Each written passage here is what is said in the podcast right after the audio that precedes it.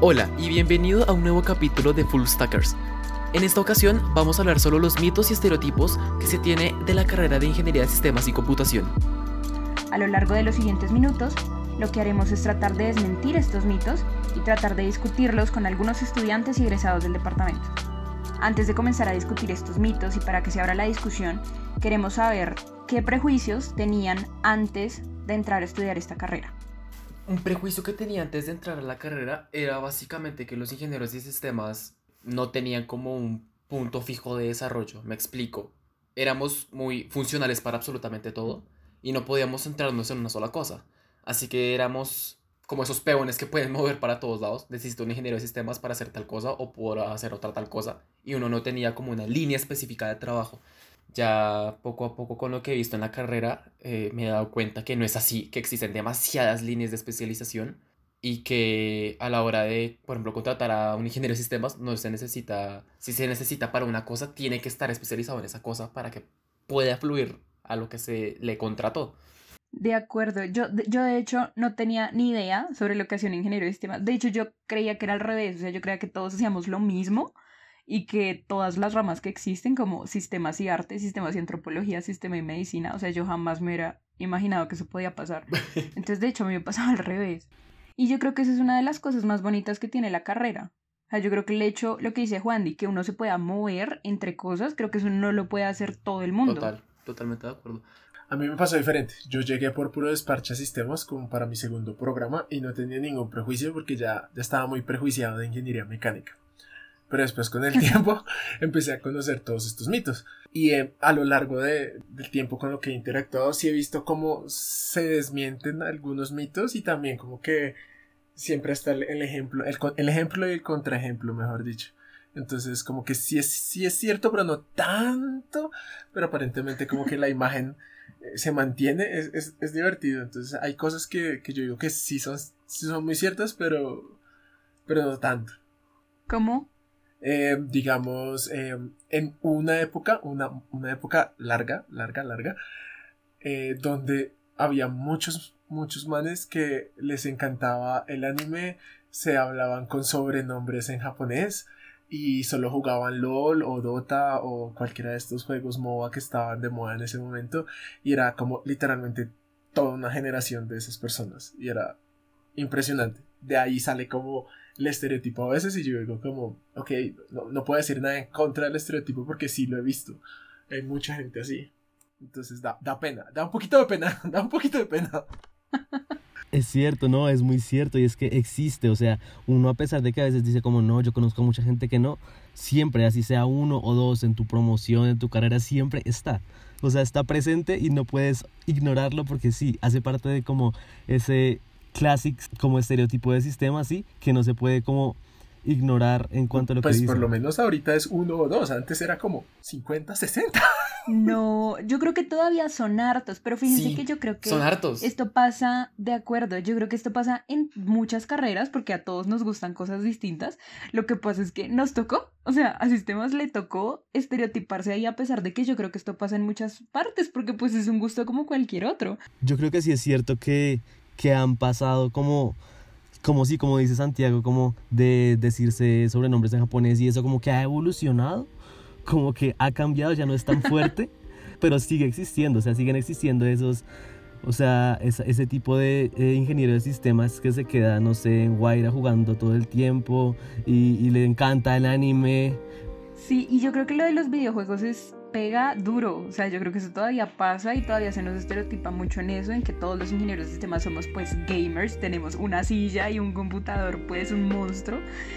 Y, y volvemos a lo mismo, o sea, yo no creo que seamos los uni la única carrera que, que, es que es gamer y le gusta jugar LOL. Yo creo que en todas las carreras hay gente a la que le gustan los videojuegos, pero a sistemas le tocó. A sistemas estaba en el momento equivocado, en el lugar equivocado, entonces sistemas es súper gamer. Y eso no necesariamente es así. Otra gran idea es que los ingenieros de sistemas somos súper solitarios y es muy difícil socializar con nosotros. Y, yo creo que eso se ve, o sea, como que la gente lo cree cuando está externa a sistemas.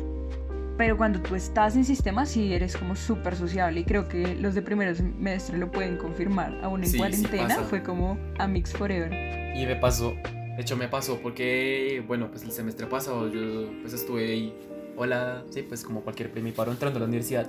Y claro, socializar entre los propios de sistemas era, pues es sencillo, ¿sí? Es muy fácil porque, bueno, como que todos están en la misma onda, ¿sí? Entonces, claro, pues uno se hace preguntas teóricas o cosas así. Entonces, ay, no nos vemos en, en no sé, en la cafetería a las dos y pues no sé qué hablando con esa persona, no sé, no sé la tarea, pero se queda hablando con esa persona tres horas. Y ahí es cuando empiezan a hablarse las amistades. Lo que sí entiendo que digan que no son sociales con las otras carreras es porque justamente uno se mete como en ese mundo, como que se encapsula Sí, de acuerdo. Y yo creo que sobre todo en la comunidad de sistemas, o sea, tal vez pase en otras partes, pero pues hablo de lo que conozco, que sistemas, la comunidad es súper unida. O sea, como que tú te puedes pasar por Guaira preguntando quién me ayuda y alguien va a salir. O sea, alguien, alguien va a salir y va a ayudar a explicarte, te va a ayudar con algo. Entonces, o puedes sentarte, o sea, como que yo creo que he hecho más amigos de casualidad, o sea, como que alguien pasó por Guare y yo le dijo, uy, perdón, o me, me, prestas esta silla, o uy, me cuidas este puesto, porque casualmente nos sentamos juntos en Guare, entonces nos hicimos re amigos. De hecho, muchos de los más grandes amigos que tengo ahorita fueron así, como de, casualidades. sí, como de casualidad. Uy, no, a mí me pasó al revés, la verdad, porque es que yo entré como, yo entré a electrónica. Y yo siempre me he considerado una persona así como amiguera, como que trato en todas las clases a hacer amigos, como que en lo que sea. Y pues yo entré a introducción electrónica, entonces pues me conocí con la gente de allá y todo, pero luego el cambio fue como, bueno, ya no voy a ser parte de electrónica, ahora voy para sistemas. Pero ya no estuve en, introducción a sistemas.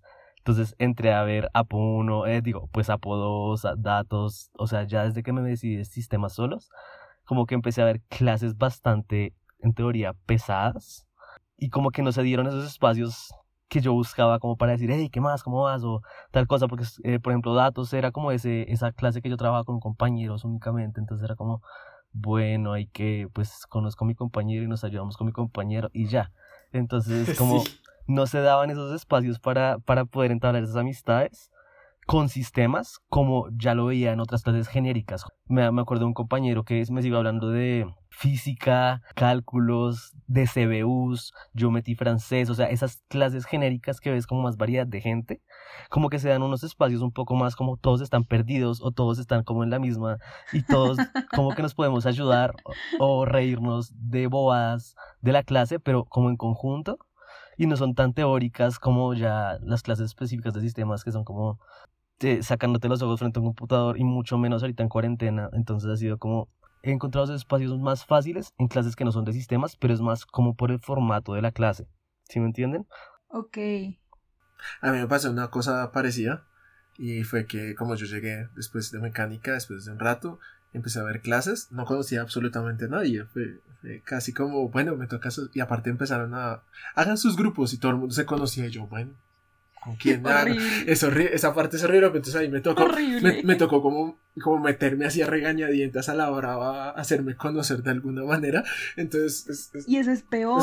O sea, el, quien me adopta, uy, no. Y aparte que, que literalmente no conocía a nadie, porque digamos, con los que yo entré, entre comillas, de la misma época, ellos iban más avanzados porque yo estaba haciendo doble programa y después dejé el doble programa, después volví y, hicieron cambio de pensum. No, eso fue una tragedia griega. Yo me acuerdo que me tocó volverme social a la, a la brava o pues más sociable. Como, buenas, ¿quién me adopta? ¿Quién quiere un, un ingeniero de caridad? Exacto, ¿no? Y lo que pasa es que como, como uno hace doble programa, como que sí entra, yo entré como diga, 2017, pero yo estoy viendo gente con 2000, eh, 2018, 2019, o sea, materias con gente de diferentes edades de la U, por decirlo así, como diferentes promociones, entonces es como es difícil también tener ese mismo grupo, como que tengo que estar con todos. Y si me entro y no conozco a nadie, pues ya conozco a alguien porque porque sí, o sea, literalmente estoy acá en Conicis fue iniciativa como, hey, tengo que conocer más gente de sistemas, ya estoy cansado, es literal. Es que yo creo que esa es la actitud, o sea, yo también creo que al principio estaba como muy como, como, como pido un grupo, como pido que me adopten, como me meto a un grupo de amigos como que ya existe. Y yo creo que en algún punto de mi vida dije como, no, pues, ¿qué es lo peor que pueda pasar? ¿Qué es lo peor que puede pasar? Que no me quieran, que no les caiga bien, que me digan que no. O eso es lo peor que puede pasar. Y cuando tú te quitas ese pensamiento de encima, entonces ya vas a Guaira y hablas con el que está al lado, o, o te sientas con unos que están almorzando allá afuera de Guaira, o sea, como casual, como, hola, ¿cómo están? ¿Me adoptan? No sé qué, ta. Y comienzas a hablar y ya te das cuenta como de, oigan, la única oportunidad en la que te dicen que no es la que no buscas, ¿no? es como que comienzas a conocer gente y, y dices como, esta gente no es mala, no son asociables, no son frikis, no son geeks, son como cualquiera de nosotros y, y pues si tú eres buena gente y eres querido, pues nada, vas a conseguir gente que piense como tú. Lo que hizo Leo, como Digamos, ya viene obligado. como la otra parte, porque claro, hay personas que sí son un poco asociales. Eso sí, no pasa en sistemas, pasa en todas las carreras. Es normal que haya un grupito o una persona que no tenga esa habilidad social para interactuar O con que no otros. le es guste. normal. Casual. Exacto. Entonces, claro, de pronto, no sé, ese estigma de que los de sistemas no somos sociales será porque unos, muchas personas estarán viendo como el mismo grupito de esos. Evolucionar no- durante los años. Exacto. Pero no todos somos así. Y me pasó una vez con unos de ingeniería ambiental, creo que era, no sé. Que lit- eh, literal, yo estaba caminando por la vida, me les crucé por el camino y nos quedamos tomando una pola y, y hablando tres horas literal después de, una, después de una clase. Me acuerdo que llegué tarde a la casa por eso. Me pegaron una regañada horrible. Em, pero eso, o sea, es, es, no es que si uno es así, todos somos así. Tú, si alguien de la universidad, X, cualquiera el que sea, no sé, por allá de medicina, por allá de lo que sea, de arquitectura, llega a pedirnos un favor a decirnos algo, es como, oye, ¿me explicas algo de esto? O, o tienes 200 pesos que me prestes, o no sé qué, pues somos totalmente abiertos.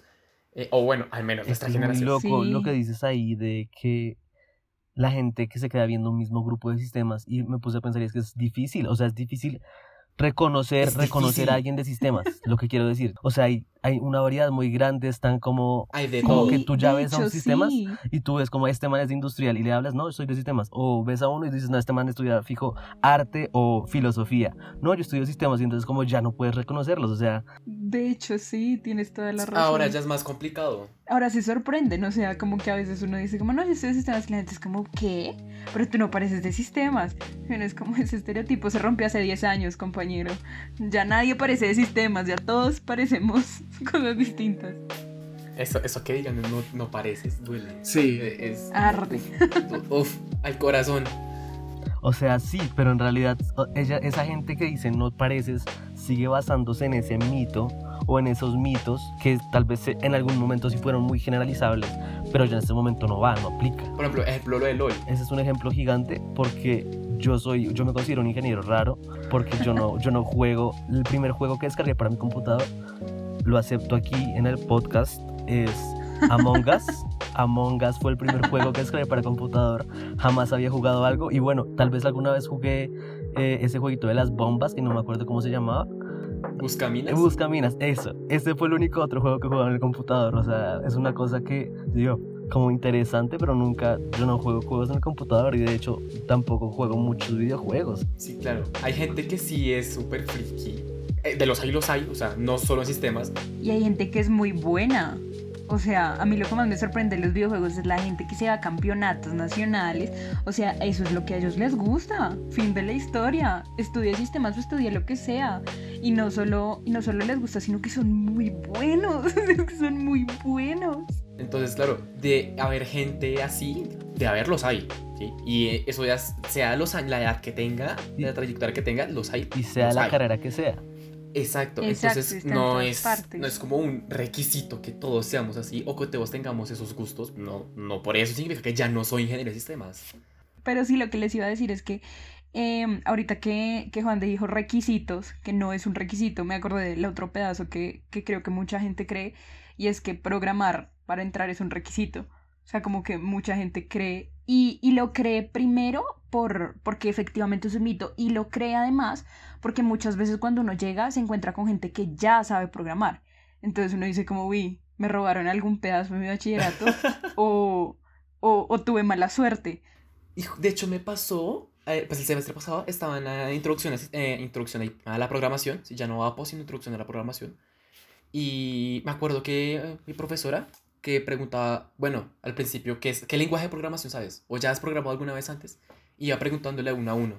Y todo el mundo decía, programé en C, programé en Java. Y yo, ¿qué?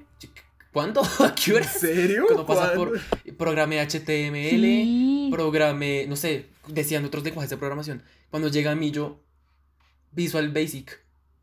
Sí, Visual Basic, No, todo el mundo ¿y volteó a mirar. Visual Basic, ¿qué es eso? ¿Usted dónde es que estudió? ¿De, dónde- de qué alcantarilla se salió? Yo, ¿Qué pues, le pasa? a mí me enseñaron eso, a mí me enseñaron eso. Pero claro, eso sí es una completa mentira porque hay gente que está totalmente nula en programación, no sabe absolutamente nada, no sabe declarar una variable, nada. Pero pues justamente para eso estamos, para aprender a programar. Uy, me encanta haberme salvado esa pregunta de introducción. Yo hubiera respondido como Scratch. Eh, o sea, no estoy, no estoy jodiendo. Yo entré completamente perdido a sistemas como en cuanto a programación. Sé que lo quería hacer, pero sé que el nivel de Apo 1 me dio a mí una cachetada, me estrelló contra el mundo, me dijo como, hey, no sabes nada. no sabes nada. Duro. Aprende. Y ese nivel 1 de Apo, como lo dije tal vez en otro lado, fue como ese, ese empujón que me dijo como, bueno, vamos a ponernos las pilas, vamos a aprender.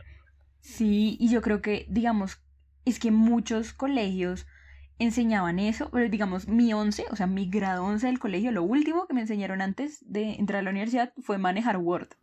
O sea, Ush. fue a manejar, Uy. no fue Scratch, no fue Visual Basic, o sea, yo no sabía que existía Java, yo no sabía que existía Python, qué es eso, qué es un IDE, qué es programar, o sea, eso todavía se hace, o sea, el pánico, aló policía.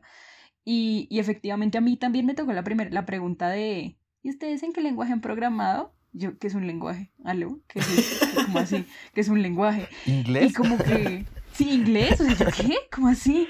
Como que yo hablo inglés, pero se supone que eso es lo que tengo que decir acá. Y la gente comenzó a decir una combinación de letras que yo jamás había escuchado en mi HTML, y yo tratando en mi cabeza de entender qué eran esas siglas, y Python y C, y yo qué sé, ¿cómo así que sé? Y C más más, y yo, juego puta, y ahora ah, tenemos más, ¿será que son dos más, son tres más? ¿Qué digo? Auxilio. Y creo que yo dije como, no sé nada. Ni siquiera me, me atreví a decir no sé programar porque yo dije no sé nada, nada, nada de lo que está pasando. O sea, desde que comenzó a presentarse el man de allá, no sé nada, no sé nada de lo que está pasando. Y, Nada. y también, igual que Leo, el primer nivel, duro. O sea, el primer que era hacer un UML. O sea, parce, el primer nivel era hacer un UML. Y no, toma tu 2.8. Yo, yo dije, me voy a cambiar de carrera. Yo dije, me voy a cambiar de carrera. De hecho, eso me pasó, eso del 2.8 que dices también me pasó en el en los primeros niveles de IP. Me fue pésimo, pésimo. Y más el nivel 3, que es como el nivel como más duro. Dios, me, me dio durísimo. Mm, Yo, yo cada rato era preguntando a los monitores por Slack como, oye, necesito ayuda. O preguntándole a, incluso a Marcela la preguntaba. O le preguntaba a gente que sabía que era pila, oye, ayúdame, ayúdame, ayúdame. ayúdame". Yo, no, la verdad, IP, si no fuera por ese aprobado reprobado, estoy seguro que le hubiera perdido como 3, 2, 3, ahí raspan. Pero pues ya que uno, ya, después uno se pone a practicar solito y uno se da Sí, cuenta que, es. oye, era muy bruto, o sea, esto era así, esto era con por así, esto se recorría. Entonces es cuestión de ponerse también uno a, a ¿qué? A no dárselas de, de ignorante total, pero tampoco dárselas de don saberlo todo. Entonces es un proceso y pues para eso estamos, a aprender. Literal, todos comenzamos en alguna parte. Menos mal, a mí no me hicieron esa pregunta en introducción a la programación en mi época, porque la, la aprendí en C y en C++, pero no me hicieron esa Uy, pregunta. no, no te creo. O sea, Sí, si en Java, toma tu 2.8. Imagínate. En toma tú C. 06, su 05. En C. E- Era en C y lo más chistoso es que el profesor era costeño. Lo que más me acuerdo era el tono de él a las 7 de la mañana y yo no entendiendo nada al principio, pero después de un rato, como que uno le va cogiendo el tiro, así como, como decía Juan, uno le va cogiendo como el tiro poquito a poquito y va practicando. Pero, pero sí, al principio no tenía ni idea. Aparte yo empecé a ver programación porque era una clase obligatoria de mecánica en tercer semestre y la metí y me quedó gustando y ahí empezó el doble programa con sistemas realmente. Fue como, oh, me gusta, ah, esto está chévere. Y, y, es, y yo creo que, que es un mito muy duro y yo creo que es de los más duros que podemos llegar a discutir hoy. O sea, la idea de que si no sabes programar ni te metas a estudiar eso, es como, no, mira, échale ganas. Pues uno sí se estrella un par de veces, pero pues Es el en cualquier proceso. proceso, sí, en cualquier proceso de aprendizaje no se va a estrellar. Entonces, pues, una estrellado más, una estrellado menos. es lo peor que puede pasar. Y otra cosa, y otra cosa, otro, otro gran mito que, que yo me atrevo a decir, y, como soy la única mujer, tengo pruebas y no tengo dudas, es que los ingenieros de sistemas son solo hombres. Y, y es una carrera dominada por hombres. Y, No, eso sí es falso. no, eso no es falso. No es falso, bro. Hay muy poquitas mujeres, pero curiosamente hubo una época donde eran más mujeres en ingeniería de, De hecho, sistemas. las mujeres creo que fueron una de las pioneras en primeras la, como en la creación de la computación, las primeras programadoras. Exacto. Y yo no sé qué pasó. M- Mira que te tengo el dato más curioso y eso me lo, me lo dijeron unas personas en humanidades. Antes, antes, mucho antes de que cualquiera de nosotros naciera por allá en el siglo XIX, la, la, ingeniería, las ciencias puras, la matemática y todas esas cosas eran cosas de mujeres porque no eran tan guau. Las cosas guau eran ser literato, ser filósofo, estos eran trabajos de hombres. Después eso empezó a perder plata y las mujeres empezaron a ganar dinero y entonces cambiaron los roles por alguna extraña razón. O sea, fue como una, una presión social, porque antes pues, había la más ingenieras. de que más... los hombres tenían que ganar más plata. Ajá. que no pero entonces, sentido. por eso de una generación hay muchas ingenieras, hay muchas científicas. Sí. Y no tantos hombres, pero curiosamente reversaron el patrón Sí, ahí a la brava. Y es que eso es cierto, como decir que no está dominado por hombres, eso es falso. Hay, hay muchas. Lo que pasa es que ahorita se han creado como espacios en- de empoderamiento femenino y espacios en los que se desmienten este tipo de cosas, justamente. Y, y eso ha hecho que cada vez más y más mujeres se interesen por la computación, pero pues digamos que, que hay una tendencia a que entran muchos más hombres que mujeres. De hecho, yo entré con, creo, y tal vez este número esté mal, 89 hombres y 14 mujeres. Muchas Entonces, más pues, mujeres que en mecánica. Estoy seguro, yo entré Es con un reto. 70 hombres y 3 mujeres. Eso yo he escuchado bastante que en mecánica entra, entran menos mujeres que en sistemas. Sí, Sí. de hecho, y yo creo que esos son mitos de mecánica, de que mecánica es como manejar máquinas, y como que está el mito urbano bobo de que las mujeres no manejamos máquinas, y tal vez, seguramente mecánica no hace eso, pero pues ahí tendríamos que entrar a desmentir los mitos de mecánica, y eso es para otro podcast. Pues sí, yo creo que eso es un mito de mecánica, y la computación sí ha estado, eh, pues sí hay una predominancia de los hombres. Pues no sé, creo que cada vez que pasa el tiempo hay más y más mujeres que entran, eh, lo cual pues maravilloso, por Sí. supuesto. Pero sí, y, y no sé por qué pasa, entonces no me atrevo a dar una, una idea de por qué pasa. Sí, muchas de las mujeres que entran también se van, se cambian de carrera. Eso quería decir yo. O sea que puede que Juan Di crea que no es cierto que, que, que más hombres que mujeres porque puede que la introducción entre en muchas. Pero poco a poco tú vas descabezando. O sea, tú poco a poco vas viendo a tus compañeras salir de las, de las clases que veían y se salen de los grupos y es como, uff, pero pasa.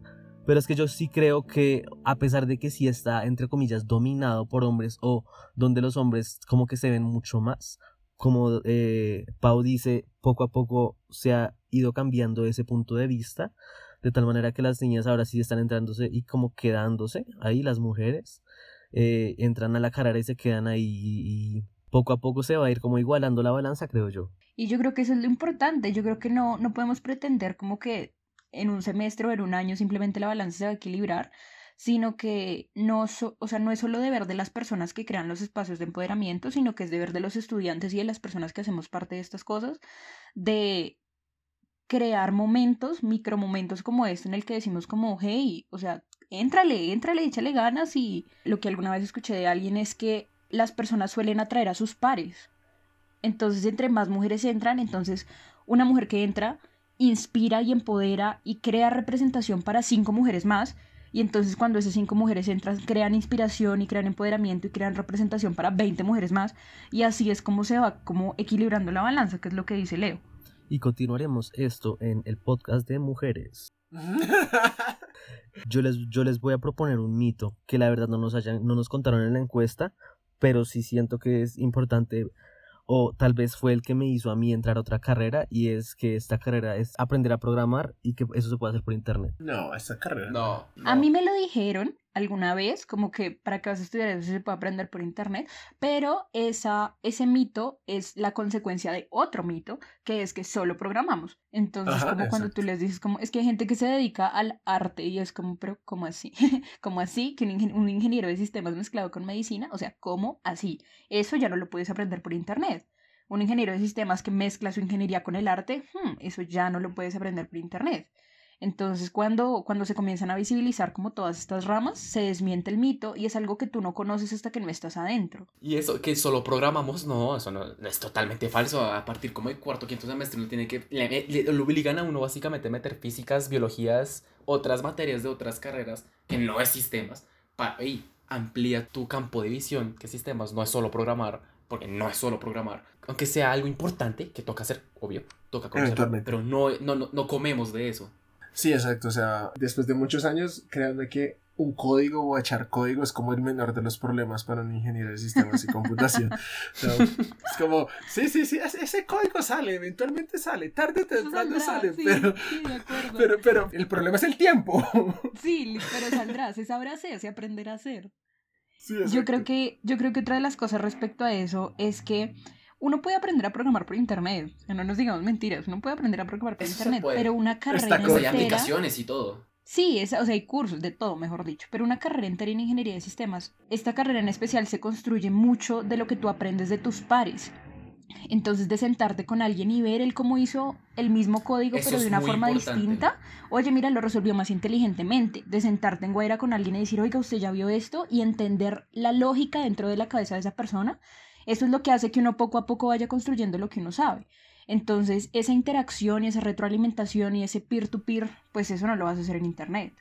Sí, eso sí es muy difícil, realmente. Eh, Tener esa eso, eso me interacción. pasó muchísimo. Yo tenía un amigo que siempre era el guaira, oye, nos vemos a las 12, que tenemos los dos huecos, y explícame. Él lo hacía súper así en 5 segundos. Y uno todo indio, bueno, ¿cómo? Y le explicaba paso por paso, línea por línea.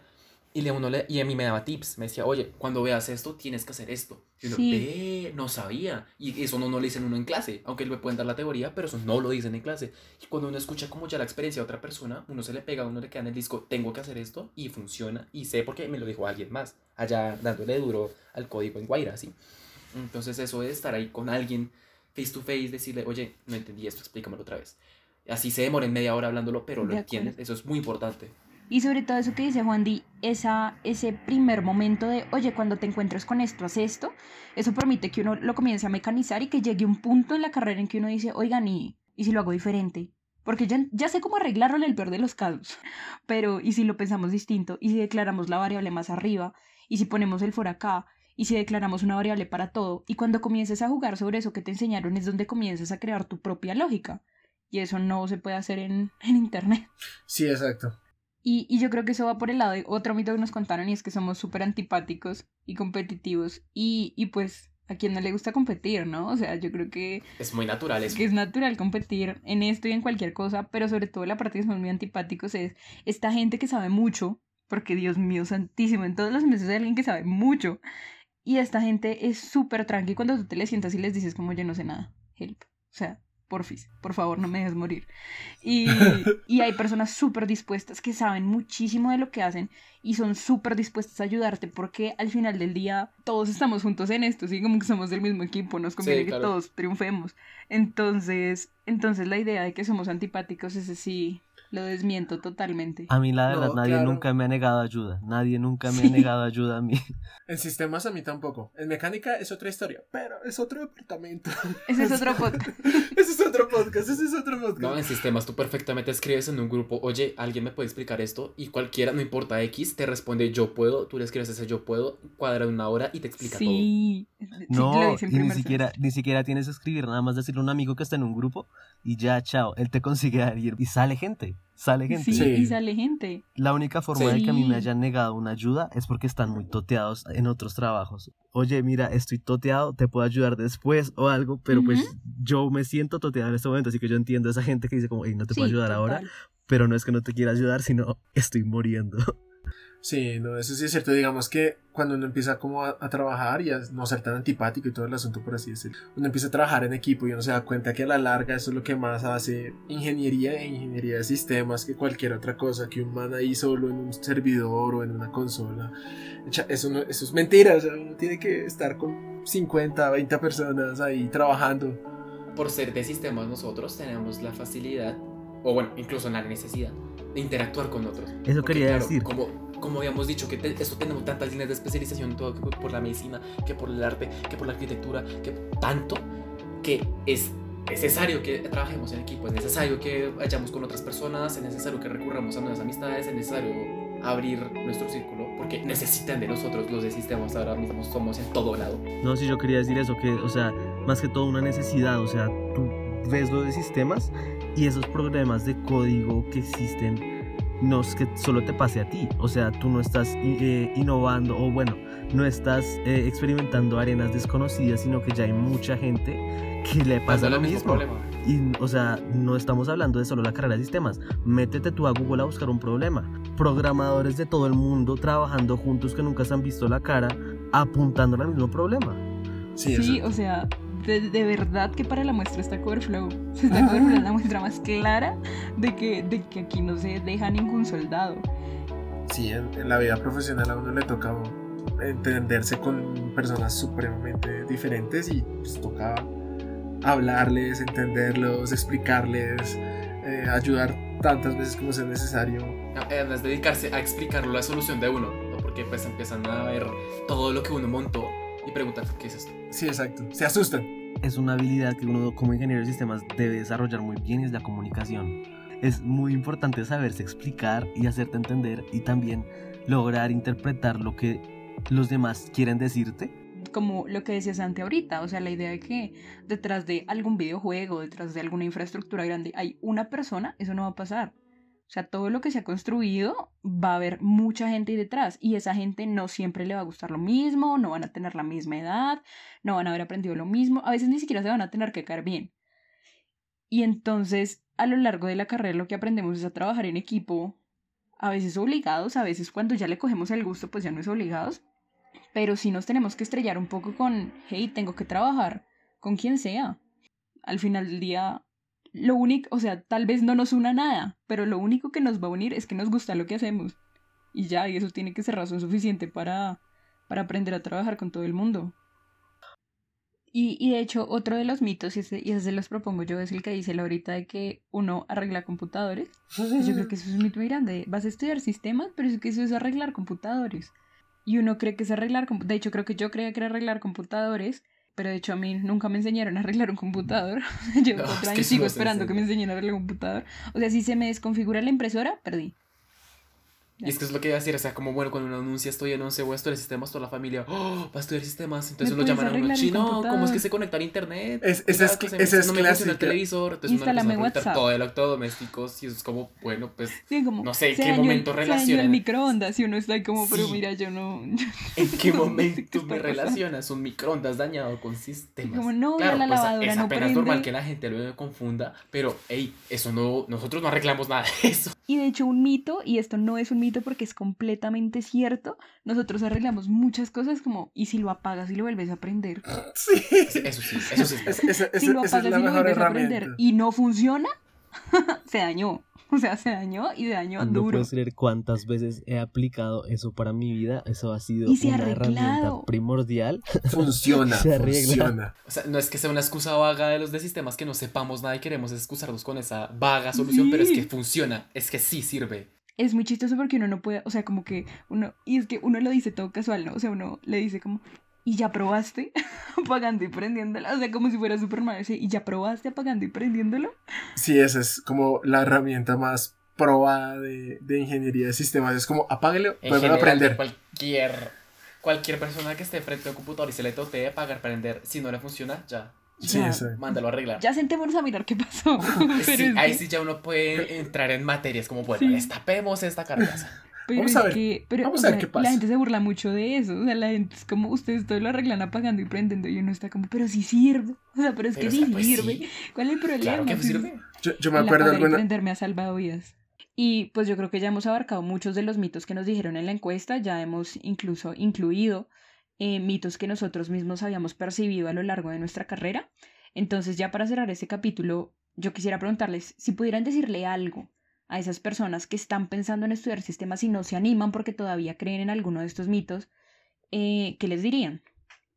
Uy, eso me pasó, eso me pasó hace poco también con un amigo que no entraba a la universidad y me dice, parce, yo quiero entrar a sistemas en los Andes, pero no me convence. Entonces yo le dije, bueno, primero tienes que entender esto, que sistemas no es solo programar. Entonces me dijo, ve, no sabía eso. Entonces, primero, mi- sistemas no es solo programar. Y segundo, vas a encontrarte con una cantidad de personas, una cantidad de gente, los prof- bueno, profesores hay de todo tipo, eso sí no voy a decir nada pero al menos la familia entre los estudiantes es muy acogedora, ¿sí? Uno, uno se siente uno se siente, sí, acogido, se siente amado, se siente eh, incluido. Eh, entonces, si estás pensando en estudiar sistemas y aún no te decides, lo, lo más, ¿cómo se dice? Lo más prudente que puedes hacer es empezar como ver por lo básico. No necesariamente tienes que volverte un experto programando antes de entrar, pero sí es bueno que empieces a mirar como, hey, qué materias es la que se están viendo, porque para que veas por ti mismo que no, so- so- no, no comemos a punta de programar.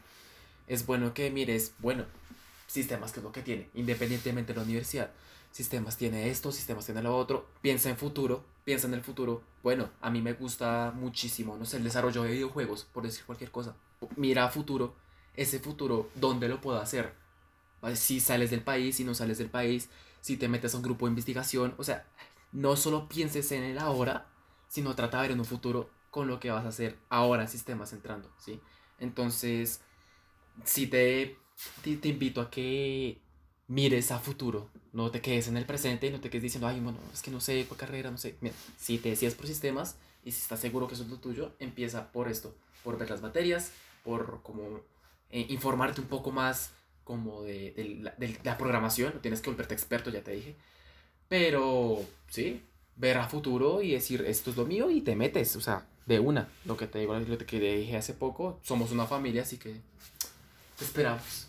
¿Qué le dirías tú, Leo? Yo, yo le quiero decir a ese, a ese grupito de personas que están indecisas si meterse a sistemas o no, que son como yo y que no pueden pensar a futuro, porque créeme, o sea, yo no me veo en un futuro, o sea, no sé, ni siquiera sé qué voy a hacer mañana, o sea, no sé qué voy a hacer mañana, se los juro. No puedo pensar a futuro, les digo como, lánzate. Si tú crees que sistemas puede ser algo, no vas a perder nada, porque créeme que si no te sale algo en el primer semestre, ese no es tiempo perdido y esa es gente que o sea, y si es por mitos que tú estás dudando, no entrar a sistemas, olvídalo. Olvídalo. Esos mitos que tratamos hoy son completamente eh, falsos en cuanto a que no sé, que somos antipáticos, que, que no se les puede hablar, que hay muchos geeks, hay de todo.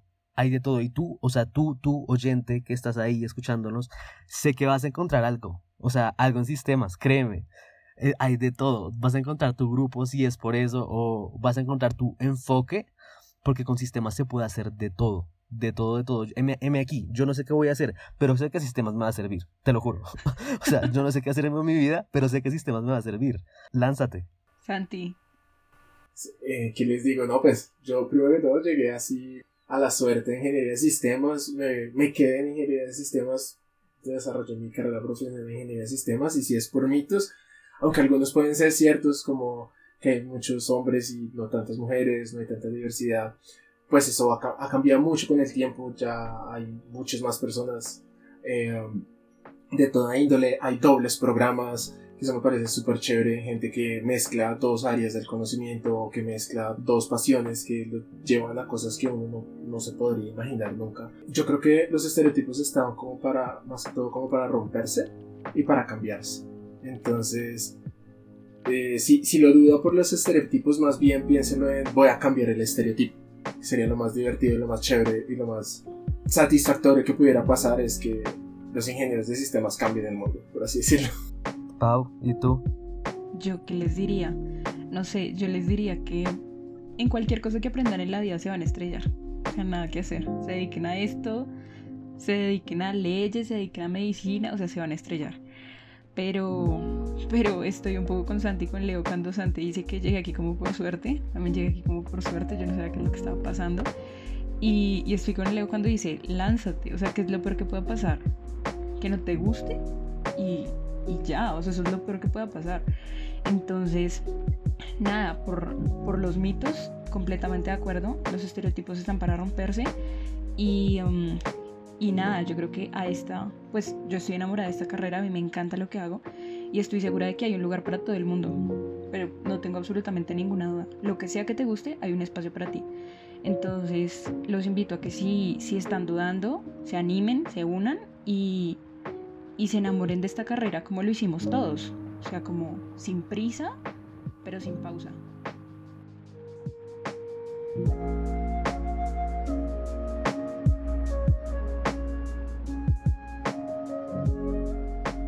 Gracias a todos nuestros invitados por estar en este capítulo. La música se obtuvo de la playlist Lo-Fi Hip Hop Music, Beats to Relax Study 2, creada por Chilled Cow y disponible en Spotify. La escritura y producción estuvieron a cargo de Gabriela Torres y Diana Silva. La edición a cargo de Juan Diego Ortega. En la conducción de este capítulo estuvieron Paula Velandia, Leonardo Vázquez, Santiago Arteaga y quien les habla Juan Diego Ortega. No olvides seguirnos con nuestro Instagram como arroba fullstackers. Muchas gracias por escucharnos y te esperamos en una próxima iteración de Full Stackers.